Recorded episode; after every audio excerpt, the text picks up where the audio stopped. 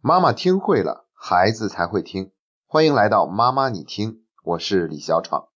最近在妈妈你听的节目下方看到一位家长的留言，说他一直都在认真的收听这档节目，而且也非常喜欢节目所传递的那份教育理念和方法，可就是在现实生活中很难用出来，特别是到关键的时候，就还是会退回原来的老样子。这究竟是为什么呢？我想这位妈妈问了一个非常有代表性的问题，应该有很多的家长都有类似的困扰。这其实并不是一个很难回答的问题。简单的来说呢，是因为我们人呐都会受到习惯的影响，也就是说，我们做事情是有惯性的。比方说，我们每天以前都是不知不觉的会批评、指责、否定孩子二十次，现在呢，我们终于通过收听这档节目，意识到自己之前的做法是错误的，而且是无效的。于是我们想改正，但这个时候呢，我们不要期望着能够一下子把这二十件错误的做法全部改掉。变成了每天都能够鼓励、肯定、表扬孩子二十次，这是很难的，能够做到的人几乎没有。因为我们会受到以前习惯的影响，必须是一点一滴的改变。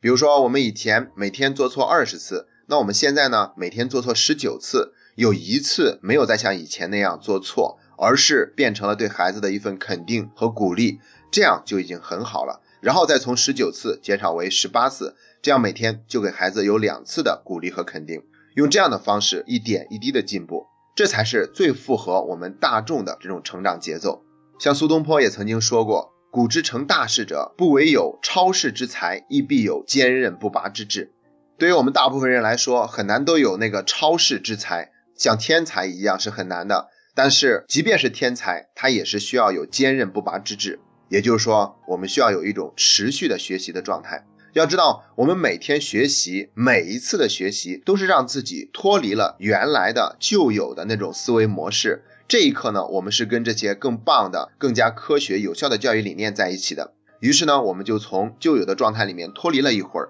然后让我们每天在这种新的教育理念的状态里面多待一些时间，那我们就会慢慢的进步。只不过呢，我们仅仅靠去听一档节目就想起到这样的效果，它还是很难的。因为收听节目嘛，它本身还是一个被动的行为，而且我知道有很多的家长在收听这些节目的时候呢，同时还在忙点别的事情，可能在做饭，也可能是在散步，或者是在开车上下班的路上。这也就意味着我们在听节目的时候呢，注意力是分散的，没有做到高度的专注，所以它的效果也会打折扣。说白了呀，面对这个问题啊，我们家长必须得反思，对于孩子的教育，我们可能会一掷千金。甚至给孩子花上万，让他在暑假里面去参加一个出国的游学营，但那是用金钱去搞定一切的思维。上一期节目我们讲了，所谓的富养可不仅仅是舍得在孩子身上花钱，因为在这个过程中呢，我们用金钱来代替了对孩子的教育，而且也代替了我们作为父母本身应有的努力和进步，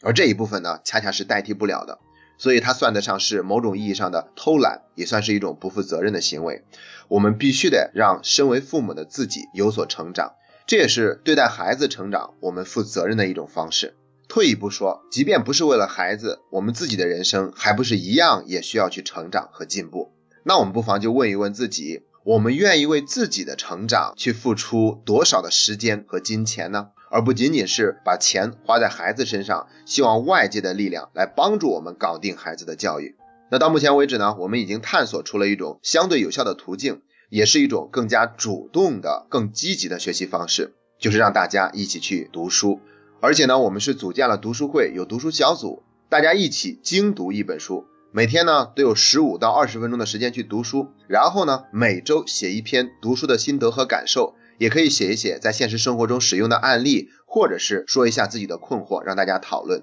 然后一周参加一次线下的面对面的聚会，都是爸爸妈妈坐在一块儿讨论一下，在自己孩子身上遇到了哪些教育方面的问题，然后用这样的方式去共同的进步。但是即便如此啊，我也要说一下，可不是参加了读书会，我们一定就会有进步的。读书会的价值就在于把一群爱学习的人聚集起来，营造了一个更加积极的氛围。然后在这个环境的影响之下，每一个人都不容易掉队，也不好意思偷懒和懈怠，久而久之就会养成一种主动学习、主动成长的习惯。慢慢的，由量变积累到一定程度，会发生质变。终于有一天，我们不光是在读书的那二十分钟的时候，能够处于一种摆脱了旧有的模式和习惯的状态，而是可以把这种状态外延到生活中的点点滴滴、某一时刻、某一件事情上。于是那个时候，我们就可以用正确的教育理念去对待自己的孩子。终于，我们可以学有所用了。所以说，如果我们觉得自己一直在学习，但怎么就是用不出来呢？没有别的原因，只有一个，那就是我们的功夫还下的不够多，还不够到位。我们只能是更加努力的学习，才可以让自己有所收获。我们要认识到，收获是某一个节点出现的。我们大家也都很喜欢收获，可是收获的出现之前，必须有一个点点滴滴积累的过程。而这个过程才是我们更应该关注的地方。读书会呢，则就是帮助大家把这个过程变得更加的精进和努力，好让收获更早一天出现，也更多的出现。昨天晚上我就刚刚参加了我一个读书小组的线下面对面聚会，他们选择了在一个大学的操场上聚会，大家围坐成一圈儿，然后很轻松的聊一聊这个暑假有什么样的收获和感悟，在教育孩子这方面有什么样的困惑。然后我会给每一个人一些建议，并对下一步的读书做一个方向上的引领。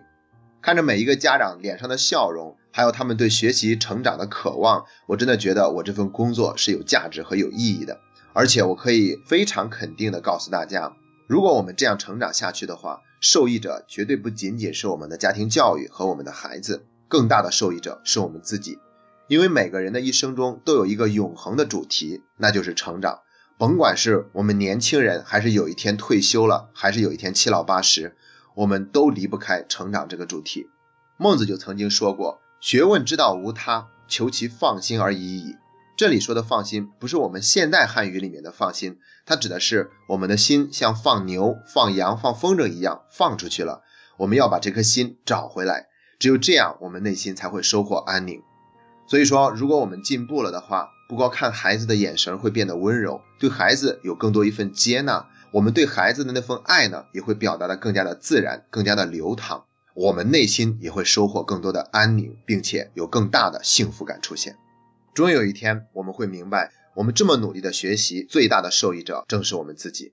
那其实我也知道，一直以来在妈妈你听的节目下方都有很多的家长留言，问我们的读书会应该怎么样去加入，怎么样才可以能够进入读书会学习。在这里呢，首先要感谢大家的这份信任和厚爱，然后也要向大家表示一份歉意，因为我一直都没有给大家做一个明确的回复，原因是这种读书小组会受到地域的限制，很难给每一个读书小组都有这种面对面聚会交流的机会。我也是在跟我的团队不断的去探讨，有什么样的方式能够给大家带来更有效的支持。现在呢，我们终于做决定，不再把这个事情向后推延了，而是要在做的过程中去不断的完善和调整。所以在这里，我要告诉大家，我跟我的团队终于决定要组建全国性质的读书群了。在周三的节目里面，也就是下期节目，我们将会公布加入全国读书会的方法和具体的学习规则。虽然我们还是不能保证给每一个读书小组都有这种面对面交流的机会，但是我们会利用网络的优势来弥补这个遗憾，